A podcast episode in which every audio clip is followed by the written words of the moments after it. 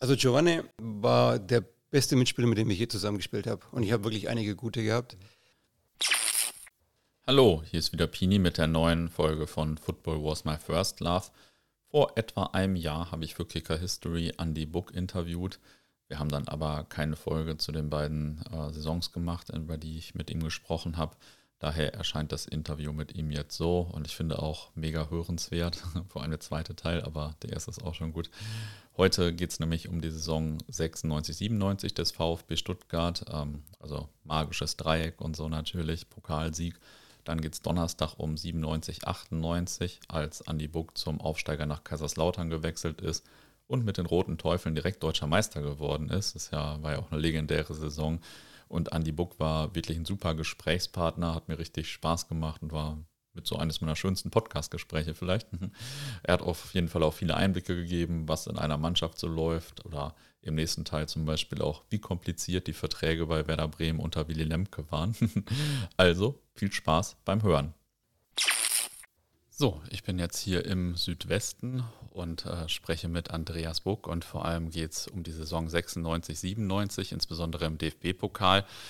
Äh, du warst da ja schon einige Zeit beim VfB. Wie bist du denn vielleicht erstmal zum VfB gekommen? Was war der VfB so ein, für ein Verein in den 90ern? Wie war das so? Also in den 90er Jahren ähm, war der VfB eine ganz große Nummer im deutschen Fußball. Und als schwäbischer Junge war natürlich immer das große Ziel, beim VfB irgendwann Profi zu werden. Mhm. Und oftmals musste man den Umweg gehen von den kleinen Amateurvereinen erstmal irgendwie über die zweite Liga, so wie es zum Beispiel auch Jürgen Klinsmann gemacht hat. Der ging zum Kickers und dann zum VfB und ich bin dann halt zum SC Freiburg, um dann auf mich aufmerksam zu machen, um dann zum VfB zu kommen. Mhm. Aber wie gesagt, der VfB war, war echt eine große Nummer. Das zeigte sich auch daran, dass der damalige Präsident äh, Gerhard Meyer-Vorfelder hat uns irgendwann mal in einer Krisensitzung direkt gesagt, also alles, was schlechter als Platz 6 ist, gibt es keine Punktprämie mehr. Hm. Erst wenn ihr besser seid, gibt es wieder ein bisschen Geld und das zeigt schon mal dieses Anspruchsdenken von damals. Okay, und wenn man an den VfB Mitte der 90er denkt, dann denkt man natürlich auch schnell an das magische Dreieck. Ich erinnere mich, dass äh, ich da einige Poster aus der Bravo Sport damals hatte als kleiner Junge, also an das magische Dreieck aus Krasimir Balakov, Freddy Bobic und Giovanni Elba. Die haben 1996, 97 zusammen 49 Tore erzielt und in der Scorerliste auch die Plätze 1, 2, 4 belegt. Ähm, wie war das denn mit dem magischen Dreieck? Also ich glaube, zwei Jahre spielten die zusammen und sie und du ja auch mit beiden zusammen, mit drei und dreien zusammen. Ja, genau. Das waren übrigens auch die ersten Spieler, die diese bunten Schuhe in die ah, ja. Branche gebracht haben. Äh, sonst hatten ja hatten wir alle unsere ganz normalen schwarzen, ja. Mhm. Und dann kam auf einmal der Giovanni, glaube ich, mit roten, der Freddy dann mit weißen und so und der Krasimir hat irgendwie gelbe gehabt. Also die waren so die, die Popstars damals in dieser Zeit. Und die waren natürlich alle drei herausragende Spieler mit individuellen Qualitäten. Mhm. Und wurden, wie war das in der Kabine mit den Schuhen dann? Wurden die erst ein bisschen ausgelacht oder fanden das alle toll oder wie war das? Ähm, wir haben uns darüber amüsiert, ja, und dachten auch, dass sich das nicht wirklich durchsetzen wird, dass sie dann halt eher doch ein bisschen äh, belächelt werden für die ganze Geschichte. Mhm. Aber wenn man halt richtig gut ist, mhm. ähm, dann kann man machen, was man will. Das wird auf jeden Fall ein Hype werden und äh, sie haben es echt auch verdient mit ihrer Leistung und auch mit der Art und Weise, wie sie gespielt haben, dass sich das ganze Thema dann auch durchgesetzt hat. Wir können ja die drei Spieler noch mal ein bisschen durchgehen. Wie war das vielleicht zunächst mit Freddy Bobic? Der kam ja als äh, ganz junger Spieler auch und als unbeschriebenes Blatt zum VfB. Konnte man direkt sehen, dass der sich so durchsetzt oder? Also beim Freddy am Anfang nicht. Er, er war schon mal im Probetraining zwei Jahre zuvor, da haben sie ihn wieder weggeschickt. Ah, okay. Ja. Er hat dann äh, bei auch bei den Stuttgarter Kickers sehr gute Leistung gebracht. Dann kam er wieder zu uns. Aber er war von der Spielanlage einer, der jetzt nicht der, der Dribbler war oder der große Doppelpassspieler war, aber er hatte einen überragenden ersten Kontakt. Also Volleyabnahme war super, Kopfball war perfekt. Und in der Kombination mit, mit den beiden anderen waren seine Qualitäten halt echt überragend. Mhm. Aber so für sich alleine, das weiß er selber auch, war er jetzt nicht der, der Messi oder so. Mhm. Aber in der Kombination war es perfekt. Also wenn er in der Zeit jetzt nicht zum äh, VfB Stuttgart gewechselt wäre, sondern vielleicht zu, keine Ahnung, Hamburger SV oder so, dann wäre seine Karriere vielleicht ganz anders verlaufen. Die wäre mit Sicherheit anders verlaufen. Ich denke, dass er in der Kombination von den anderen beiden am meisten profitiert hat. Mhm. Ah, okay. Und Krasimir Balakov hingegen war ja schon ein Name, unter anderem durch die WM 94. Wie war das, als er zu euch kam? Dachtet ihr, wow, jetzt kommt der Balakov zu uns oder wie war das so? Ja, absolut. Also Krasimir Balakov war wirklich eine große Nummer. Ähm, und du hast auch von Beginn an gesehen, also wenn er gespielt hat, er war im Offensivbereich, der war immer unterwegs, immer anspielbar. Und was er Meter gemacht hat, also überhaupt nicht auch wie, wie, wie eine Diva, dass er jetzt nur versucht, irgendwie Kunststückchen zu machen. Also er war der Leader im Offensivbereich und äh, der dann die beiden da vorne gefüttert hat mit, mit seinen Pässen. Und du konntest ihn auch gar nicht greifen. Der hat so einen engen Wendekreis gehabt. Das war wirklich ein überragender Spieler. War auch schon ein bisschen erfahrener, glaube ich, dann zu der Zeit, oder? Genau, der wusste auf jeden Fall, wie das Spiel funktioniert. Mhm. Ja, okay. Und der war ja auch noch äh, ziemlich lange dann beim VfB im Vergleich auch zu den anderen. Wie war das mit Giovanni Elba? Also Giovanni ähm, war der beste Mitspieler, mit dem ich je zusammengespielt habe. Und ich habe wirklich einige gute gehabt. Aber er, also du hast bei ihm von Beginn an gesehen, was er für eine unglaubliche Qualität hat. Also ich habe selten Spieler gesehen, der nur Stärken hat. Und bei ihm ist es einfach so. Ja. Und ist auch der einzige Spieler, den ich kenne, der mit Ball schneller ist als ohne Ball. ja. Also wenn wir Sprinttraining gemacht haben, da war er regelmäßig nicht vorne dabei, aber wenn er den Ball am Fuß hatte, irgendwas ist mit ihm passiert dann. Keine Ahnung. Okay, und der kam, wo hat er vorher gespielt? In der Schweiz oder wo kam er nochmal her? Der kam von Grasshoppers. Mhm. Ja, genau, von Grasshoppers kam er. Und er ist, glaube ich, auch der einzige Brasilianer, der überpünktlich ist. Mhm. Ja, der kam nie zu spät zum Training, aus dem Urlaub, hatte nie Übergewicht, also total untypisch für ihn. Mhm. Äh, die Qualitäten hat er vom Brasilianer und die deutsche Mentalität, also besser geht's nicht. Okay. Und hat das dann direkt vom ersten Training an funktioniert oder ging das die ganzen zwei Jahre, die zusammengespielt haben, immer so äh, bergauf? Ähm, das war vom ersten Training an so. Leider hat er sich im allerersten Jahr, ich glaube, der war sogar drei Jahre bei uns, ähm, hat er sich im zweiten Spiel hat er sich einen schweren Knöchelbruch zugezogen, mhm. war dann über ein halbes Jahr weg und daran hat er echt auch ein bisschen zu knabbern gehabt am Anfang. Aber als er dann so richtig ins Rollen gekommen ist, da war er nicht mehr zu halten. Mhm. Okay. Haben Sie denn, äh, also die, oder vielleicht Elba besonders, hat er später, wie du, wie du das beobachtet hast, in einer anderen Konstellation nochmal ähnlich gut gespielt oder äh, war das wirklich auch so seine beste Konstellation, auch wenn er später bei den Bayern gespielt hat? Na, ich glaube, bei den Bayern war er auch ein herausragender Spieler. Also ich glaube, beim Giovanni war es im Prinzip egal, mit wem er zusammenspielt. Also es war eine schöne Fügung, dass Krasimir und der Freddy noch mit dabei waren. Aber ähm, er war individuell so stark, dass es im Prinzip ganz egal ist, mit wem er zusammenspielt. Hm, okay. Hast du denn nochmal so eine ähnliche Konstellation an drei Spielern so erlebt, die so gut zusammengepasst haben? Also im Verein selbst nicht, wo ich gespielt habe, aber also ich denke immer dann so an dieses legendäre Barca-Team mal. Da gab es mal, äh, glaube ich, ein oder zwei Jahre, da hat äh, Messi, Ronaldinho und Samuel Eto'o zusammen gespielt. Mhm. Und das war einfach Talent pur.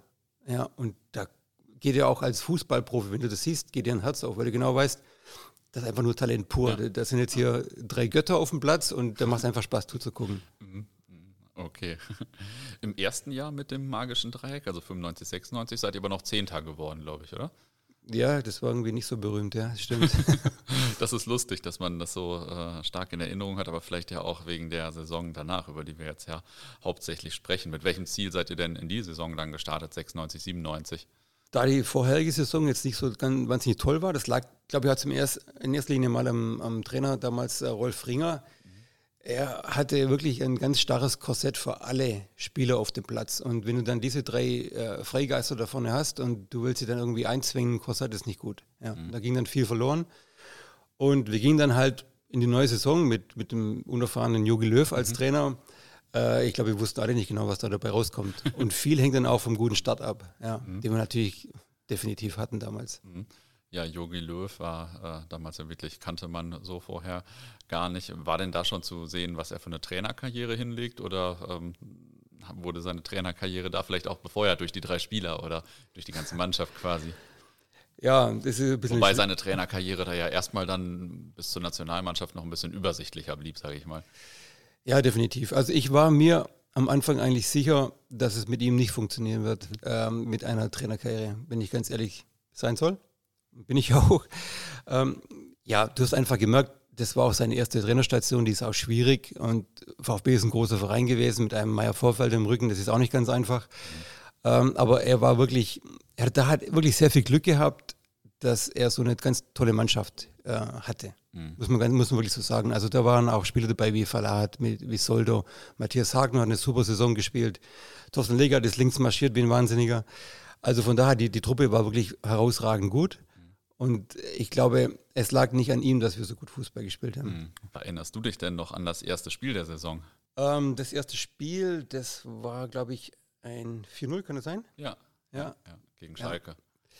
Ja, das war das erste Spiel von zehn, bei denen ich auf der Tribüne saß. Mhm. Äh, ich weiß noch, dass ich da nicht im Stadion war. Ich mhm. war dann mit meiner Frau spazieren, habe den Kinderwagen damals geschoben und habe dann über immer ein paar Leute, die, paar Leute, die mich erkannt haben im Park, haben dem dann zugerufen, ja, hey, VfB für 3-0 und so. Und äh, keiner kam auf die Idee, warum ich da spazieren gehe. Mhm. Ähm, aber ich weiß auch, dass die Jungs halt gespielt haben wie im Rausch von Beginn an. Ja, mhm. es war unfassbar auf der Tribüne oder im Park zu sein, ist ja äh, wahrscheinlich schon schwierig. Ne? Also man drückt wahrscheinlich der Mannschaft die Daumen, aber äh, gleichzeitig ist es auch schwierig, oder? Wenn man Profi ist, will man ja spielen. Ja, ich meine, das ist auch der Job. Ja, und da kannst du jetzt der Mannschaft, wenn wir, wenn wir auch wieder hier ganz ehrlich sind, kannst du ihr nicht bedingungslos die Daumen drücken, mhm. denn dann kommst du ja nicht rein. Mhm. Also wenn die Mannschaft einen Lauf hat, dann gibt es für den Trainer gar keinen Grund, irgendwas zu wechseln. Deswegen musst du schon hoffen, dass zumindest dein, der Spieler, der auf deiner Position spielt, irgendwie echt einen Mist zusammenkickt. Mhm. Ja, dann dürfen sie gewinnen mit Ach und Krach 1-0, das ist okay, aber mein, der Spieler, der auf meiner Position spielt, muss echt schlecht sein. Mhm. Dann ist alles gut. Mhm.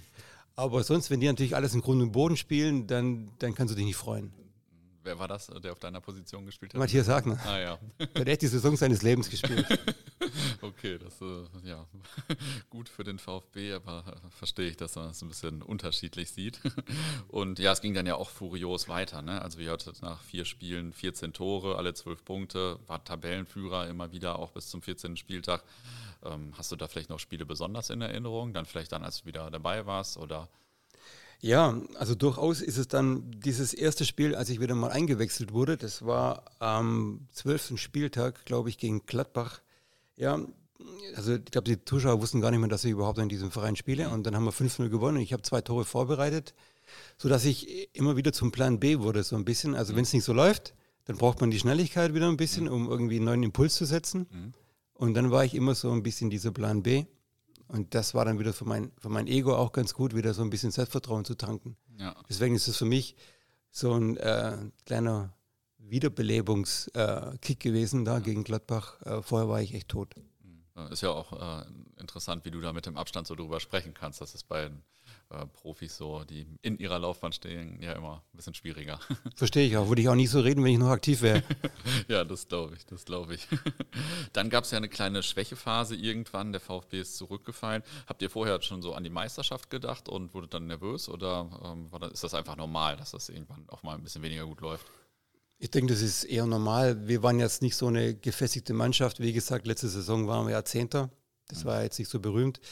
Also an die Meisterschaft hat definitiv noch gar keiner gedacht. Ähm, wir wussten natürlich schon, dass wir eine herausragende Qualität haben. Mhm. Wirklich in jedem Mannschaftsteil, mhm. muss man wirklich so sagen. Aber ähm, dann gab es natürlich auch wieder mal Spiele, die du völlig unnötigerweise verloren hast. Ja? Und wie es dann halt auch oft ist in so einer Truppe, wenn, wenn sich die ganzen Medien, die ganze Presse dann auf ein Thema konzentriert, wie das magische Dreieck, mhm. ähm, dann haben die drei ja auch immer da vorne so ein bisschen diesen Impuls, man spielt jetzt unter sich so ein bisschen, weil das ist ja so ha, der Hype und so. Und dann gehen die anderen so ein bisschen unter. Also wir dürfen dann gerne den Ball erobern und dann den drei Jungs da vorne den Ball geben und dann, ja. Und ob man das will oder nicht, das gibt dann immer so ein bisschen, ja, also wenn dann diese drei dann nicht explizit oft darauf hinweisen, dass wir eine Mannschaft sind und nicht diesen Kult noch ein bisschen vorantreiben, kann es Probleme geben. Ja, das ist wie bei Messi auch. Wenn der Messi keine Tore schießt, dann spielst du halt zu zehnt.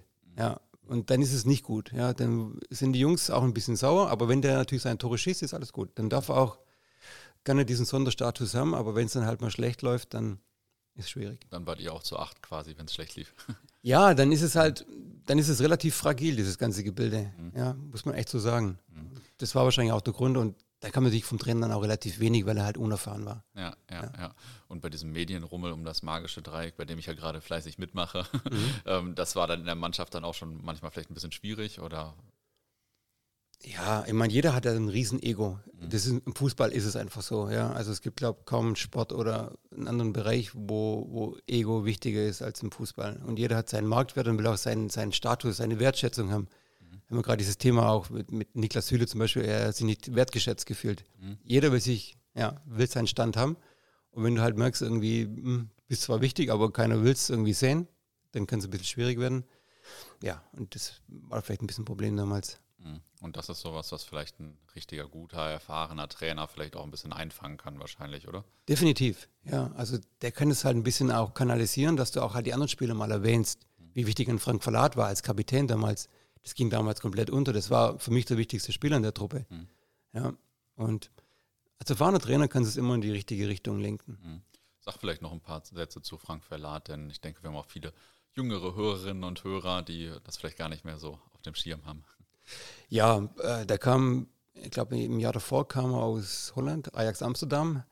Und ähm, klassischen Libero gespielt, gibt es ja heute gar nicht mehr so. Ähm, überragende Technik. Wenn du keine Ahnung gehabt hast, wo du den Ball hinspielen sollst, ähm, er konnte auch im Bedrängnis einfach den Ball verarbeiten und du hast einfach gewusst, er, er strahlt so eine Ruhe aus und hat auch die ganze Mannschaft so ein bisschen zusammengehalten. Also er war einfach auch ein guter Typ der jedem das Gefühl gegeben hat, dass er wirklich wichtig ist. Was eigentlich die Aufgabe vom Trainer gewesen wäre, hat er so ein bisschen übernommen. Und Svoni Soldo, den du genannt hast, der war auch wahrscheinlich eine Führungsfigur, so, oder? Ja, das war der Sechser. Der hat hinter dem magischen Dreieck alles abgeräumt, was irgendwie versucht hat, über die Mittellinie zu kommen. Ja, ein ganz ruhiger, sehr intelligenter Mensch. Und ja, der ging auch ein bisschen immer so unter, weil er halt ganz sachlich gespielt hat, aber war extrem wichtig. Habt ihr denn später in der Saison mal von der Meisterschaft geträumt? Ähm, dann, ihr hattet zum Beispiel nach 24 Spielen 47 Punkte nach der Drei-Punkte-Regelung und das waren nur zwei Punkte hinter Bayern. Mhm. Bayern waren Spitzenreiter. Äh, Meisterschaft eigentlich zu keinem Zeitpunkt, äh, weil wir uns immer so ein bisschen von Spiel zu Spiel, wie man es immer so schön sagt, aber auch an, am eigenen Spiel berauscht haben irgendwo. Also da war irgendwie gar kein Plan dahinter. Wir spielen nächstes Wochenende wieder und versuchen alles aus dem Stadion zu schießen. Mhm. Und oft hat es geklappt, ab und zu halt auch nicht. Aber da war jetzt kein großer Plan dahinter, dass wir irgendwie Meister werden können. Hat auch keiner drüber gequatscht. Also eher so, das nächste Spiel ist immer das Schwerste. Ja, genau, aber auch mit einer mit dieser Leichtigkeit, äh, Leichtigkeit, weil wir gewusst haben, wir können echt äh, herausragend spielen und eigentlich sind wir spielerisch die beste Mannschaft in dieser, dieser Liga. Mhm. Mit der Meisterschaft äh, ist es in der Saison ja auch nichts geworden. Ähm, deswegen sprechen wir unter anderem auch über den Pokalsieg. Allerdings gab es 78 Bundesligatore, zehn mehr als die Bayern, also schon sehr stark. Ähm, und im Pokal wurde es noch ein bisschen größer, denn ihr wart da im Finale, habt auch das Finale gewonnen. Erinnerst du dich denn noch an die Gegner in den ersten Runden vielleicht? Ähm, ich habe mich im Vorfeld zu diesem Interview mal ein bisschen schlau gemacht. Ähm, ich hatte keinen, äh, keinen, keinen Schimmer mehr, wer da die Gegner waren. Und habe dann jetzt halt gesehen, dass wir uns echt ins Finale mehr oder weniger gemogelt haben. Mit, mhm. äh, bei fünf Spielen waren es dreimal Elfmeterschießen. Also so richtig souverän, sieht anders aus. aber wir waren im Finale und ja, ja, das hat gezählt. Mhm. Genau, Elfmeterschießen gegen Fortuna Köln, Hertha BSC, SC Freiburg, ähm, dann noch äh, ein Sieg gegen FSV Zwickau und im Halbfinale dann gegen den HSV. Und Halbfinale ist wahrscheinlich auch so der Moment, in dem man äh, sich mehr beginnt, mit dem Pokal auseinanderzusetzen als Spieler, oder? Denn ich weiß nicht, die ersten Runden erlebt man ja jedes Jahr. Genau. Also spätestens ähm, im Halbfinale sagst du dir einfach, okay, ein Spiel noch gewinnen, dann bist du im Finale. Im Finale in Berlin ist schon was Besonderes, aber vorher nimmst du den Pokal einfach immer nur so ein bisschen mit. Mhm. Wenn du da ausscheidest irgendwo in der zweiten Runde, ist es natürlich nicht gut, klar, aber es ist auch kein Weltuntergang. Aber Halbfinale, da denkst du zum ersten Mal, hey, noch ein Sieg, dann bist du in Berlin. Aber schon cool. Ja, also da fängt es eigentlich wirklich an. Wie war es denn dann in Berlin? In Berlin war es äh, eine wahnsinnig tolle Erfahrung. Ich habe leider keine Minute gespielt und da ist es so, dass du als Spieler hast du dann diese Wertigkeit dieses Titels hast du nicht. Mhm. Ja, also wenn du keine Minute auf dem Blatt stehst, ähm, dann, dann feierst du zwar mit, aber ja, du hast nicht das Gefühl, dass du irgendwas dazu beigetragen hast. Obwohl es natürlich Blödsinn ist, weil du hast ja vorher auch in den Runden gespielt ja. und hast da auch immer trainiert und so weiter. Aber trotzdem ja. ist, es, ist was anderes, bei mir zumindest. Mhm. Und deswegen, ähm, also das Finale war ja auch für den neutralen Zuschauer eines der langweiligsten. Wir haben ja gegen Cottbus gespielt, damals dritte Liga. Mhm. Sie kamen gefühlt gar nicht über die Mittellinie. Giovanni schießt zwei Tore, dann war das Ding erledigt. Ja. Also, also so ein Pokalfight ist irgendwas anderes wie das.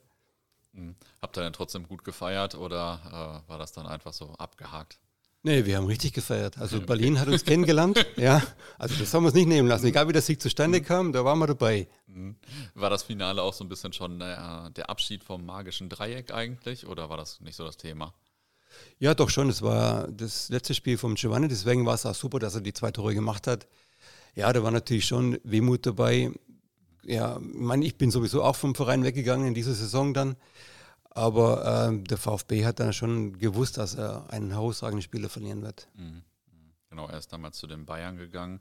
Und äh, in dieser Folge geht es unter anderem ja auch um, um, die Champions League und da baue ich hier mal einen kleinen Exkurs ein. Ähm, und zwar warst du ja beim ersten Champions League-Spiel einer deutschen Mannschaft dabei, 1992. Das war äh, auch ein interessantes Erlebnis, oder? Ein legendäres. Ja, damals mussten wir gleich in der ersten Runde dann gegen äh, Leeds United spielen, den englischen Meister. Und das ist einfach dieses legendäre Spiel. Das ist, glaube ich, ein Trauma für jeden älteren VfB-Fan. Wir haben das Heimspiel 3 zu 0 gewonnen und fuhren dann nach Leeds und die hatten Spiele wie Cantona und Gordon Strachan und so weiter, also wirklich Legenden. Und äh, liegen dann 4-1 hinten. Also man kennt die Regel damals noch. Wir wären weiter gewesen, aber es waren noch acht Minuten zu spielen. Dann hat Christoph Daum den vierten Ausländer eingewechselt. Damals waren nur drei erlaubt, sodass dann dieses Spiel 3-0 gegen uns gewertet wurde. Und dann mussten wir ein Entscheidungsspiel machen in Barcelona, was wir dann leider verloren hatten. Aber das war äh, ja dieser berühmte Wechselfehler der mir kurioserweise nochmal begegnet ist mit Otto Rehagel in Kaiserslautern. Also ich bin auch, glaube ich, der einzige Spieler, der zweimal betroffen war mit irgendeinen Wechselfehlern von Trainern. Ja, also vielleicht habe ich, hätte ich besser aufpassen sollen, ich habe keine Ahnung. ja, also wenn man äh, sich mit deiner Karriere beschäftigt, äh, da findet man auf jeden Fall einige Kuriositäten. Und einige Raritäten, sage ich mal. ja. Zum Abschluss frage ich meine Gesprächspartner immer noch nach einer interessanten oder amüsanten Anekdote, vielleicht in dem Fall aus der Saison 96, 97 von dem Pokalsieg oder aus der ganzen Saison. Hast du da auch eine lustige Erinnerung? Ja, und die hat zwar gar nichts mit dem Pokal zu tun und auch weniger mit dieser Runde. Ähm, wir hatten eine Einladung bekommen aus Japan während der Saison, ich glaube, das war in der Winterpause oder, oder sogar nach der Runde. Ähm, weil wir galten, wir galten als die Mannschaft, die den besten Fußball spielt in Deutschland. Dann haben die uns eingeladen, ja, japanischer Fußballverband, dann haben wir gegen die Urawa Red Diamonds gespielt in Tokio, sind rübergeflogen, waren eine Woche da und hatten alle Jetlag. Ja. Das Ende vom Lied war, die haben uns 5-0, haben die uns die Hosen runtergezogen in diesem Spiel. Ja, und wir waren die Mannschaft, die den besten Fußball in Deutschland spielt. So wurden wir angekündigt und die haben mit uns gemacht, was sie wollten. Ja. Die Japaner sind gerannt wie die Wahnsinnigen. Dann war abends dann die Gala und dann war dann der Präsident vom japanischen Fußballverband da und der hat dann gesagt, sie möchten sich bei uns bedanken für die Lehrstunde, die wir ihnen gegeben haben. Und wir haben gedacht, der, der will uns, glaube ich, verarschen oder irgendwie so. Aber gut, japanische Mentalität, sie wollten höflich sein, aber ja, ich meine, jeder hat gewusst, ey, die haben uns fertig gemacht und er bedankt sich für die Lehrstunde, die wir ihnen gegeben haben. Also da haben wir echt gedacht, okay, Kultur ist ein bisschen strange in Japan. ja, das ist interessant. Ja, definitiv. Okay, vielen Dank. Gerne.